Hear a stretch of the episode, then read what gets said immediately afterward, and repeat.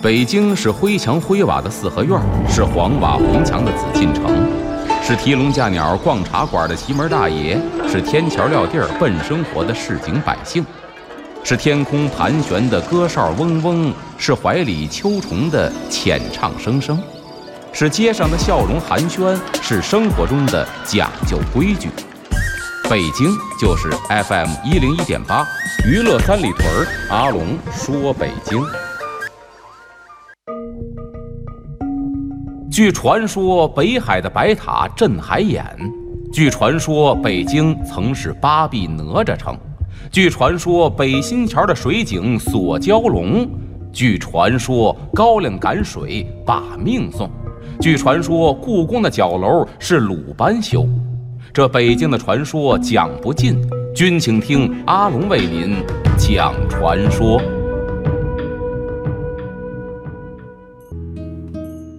欢迎回来，这里是娱乐三里屯之阿龙说北京，我是王小宁。大家好，我是阿龙。咱们下边呢说的东岳庙的这个司叫宿业疾病司。这宿业疾病司是什么意思呢？这宿业呀，就是宿世的冤业。就古人呢有这么一种认为，说这个人呢是有这个生死轮回的啊，他有这么一种思想，说这宿业疾病呢就是啊你吃药治不好的一种病。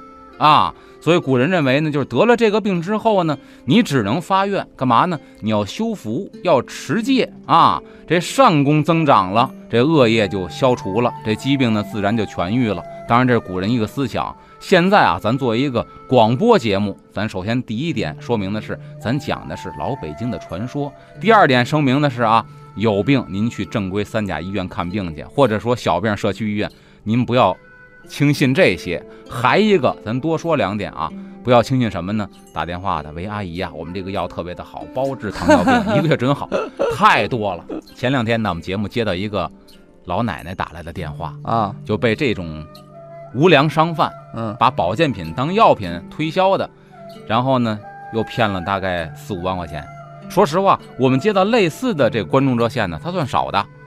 骗个二三十万的也不是没有。第一，我们感慨老奶奶真有钱呐。嗯。第二，感慨就是为什么屡禁不止呢？就是很多老人的老年病啊，他不至于说急性的说让你就故去了。但是呢，这种病缠身呢，确实非常的难受。哎，咱都说有病乱投医。那么三甲医院呢，大夫很负责任说，是这种病啊，目前的医疗水平是没有治，只能是延缓你的这个病程而已，让你发病呢。慢一些，不至于呢快速的那么严重，但是呢，心切呀，想把它治好啊，人家一忽悠就信了。另外一个呢，我们发现啊，很多这样被骗的老人还有一点，儿女工作忙，老人有通情达理，不愿意纠缠儿女，自己呢非常寂寞的在家里边。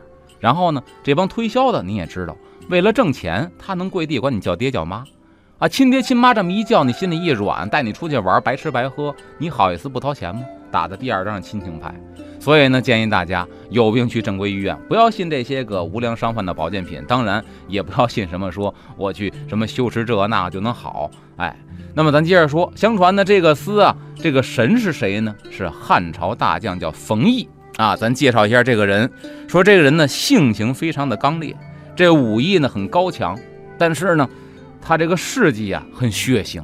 说有一次呢，就是作战啊。在两军阵前，他这个肠子呀就被敌人给挑出来了。哎呦，很血腥。但是呢，全然不顾。哎，当时也忘了疼了，继续的征战沙场，直到胜利了。这冯异呀，才发现呀，肠子出来了。我以为裤腰带松了呢。这也太那神经大条了吧？所以说这就是神话传说嘛？按说这人应该全死了嘛？嗯。后边还有更神话传说的呢。他把这肠子呀又塞回肚子里了，拿针给缝上。然后呢，又在这刀口上抹上这松树胶，把伤口给粘上了。你说这怎么可能呢？人还没死。哎，说这个后来这松树胶就成了最早的膏药了。当然这传说啊，您别信。有一天呢，说这冯异啊和这手下的将士喝酒，喝到这酣畅淋漓之处啊，突然是大笑几声，当场栽倒就毙命了。吓得将士们是面如土色。好家伙，怎么咱这？头说死就死了，当年肠子挑了也没死，这喝几口酒一乐就死了，也不知为什么啊。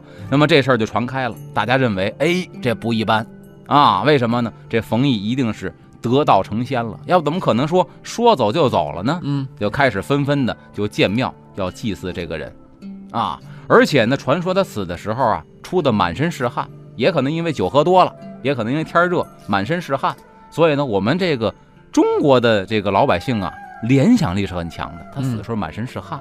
于是乎呢，又把他发明出了一个新的功能，什么呢？嗯，这个得了感冒发烧的过来拜他，啊，为什么拜他呢？他们是这么认为的，还真有点医学道理。嗯，发烧最怕什么？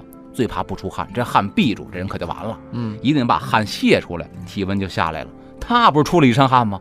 咱不出汗，咱拜他。发烧咱拜他，咱也出汗，出完汗咱这病就好了。嗨，于是乎呢，发烧的过来全拜他。先在这供桌上供一碗净水，然后呢，拿一根草啊，或者拿个树叶啊，站上来往身病人身上撒，咵撒一下，说病人就会出一身汗。真的假的，咱也不知道，反正咱谁也没试过。我劝大家也不用试啊。民间认为这么做很灵验，所以呢，这个冯异的这个祠堂前边可以说是香火极其的盛。跪在这儿的不光是什么小儿麻痹啊，什么这个瘸子瘫子呀。包括这发烧的、烧糊的、烧这个以前说这个智商都有问题的，都来这儿拜。其实也有一个问题是什么呢？从侧面反映，那个时候的医疗条件有限，对，所以很多现在来说不叫病的病，那会儿治不了，只能寄托于神灵啊。哎，这是当时的一个实际状况。但是呢，我觉得冯异这个人呢，历史上有没有呢？我查了一下，历史上还真有这个人，是吗？而且这个真人他的品性。反倒是值得我们深思和学习。咱就说一件事情，这冯异有一个外号叫大树将军，大树就是种在地下那大树。嗯，他为什么叫大树将军呢？这很有意思。说呀，他跟随刘秀的开国将领们呢征战的间隙，他们就经常聚在一块聊天。这话题呢，无非就是啊描述这个战争啊，而且呢自己夸耀自己这个战功，对吧？都是开国将领嘛。那免不了夸着夸着呢，就没边儿了，就开始啊胡吹乱侃了。每当大家伙啊开始争功的时候，这冯异呢都是一个人啊，一扭脸就走开了，默默的自个儿找一大树树根底下往那一坐，就躲起来了。但是呢，大家是明眼人呢，尤其士兵啊，跟着将领打仗，谁有本事谁没本事，当兵的心里最清楚。嗯，但大伙儿纷纷一看，哎。大家在那开始吹牛的时候，争功的时候，你看冯异自个儿躲一大树底下呢，乘凉去了。所以久而久之呢，给他起了一雅号，叫大树将军啊，就说明呢，这个人呢不居功自傲。所以后人呢说那些不居功自傲的将领，也通常就只说大树将军啊，是这么来的。他有一个意思叫不是居功自傲。我觉得这一点倒是值得我们学习，因为现在好多是什么呢？就是干一个敢说仨的，而真正干十个人家不说。但是呢，这也得看您在这个岗位上啊，这领导是一个什么状况。嗯，因为有的我真见过，干一个说仨的，他反倒吃香。因为这领导确实没有明察秋毫，但我相信更很更多的领导是明察秋毫的啊，心里边有数的。这说完了这个夙夜疾病司，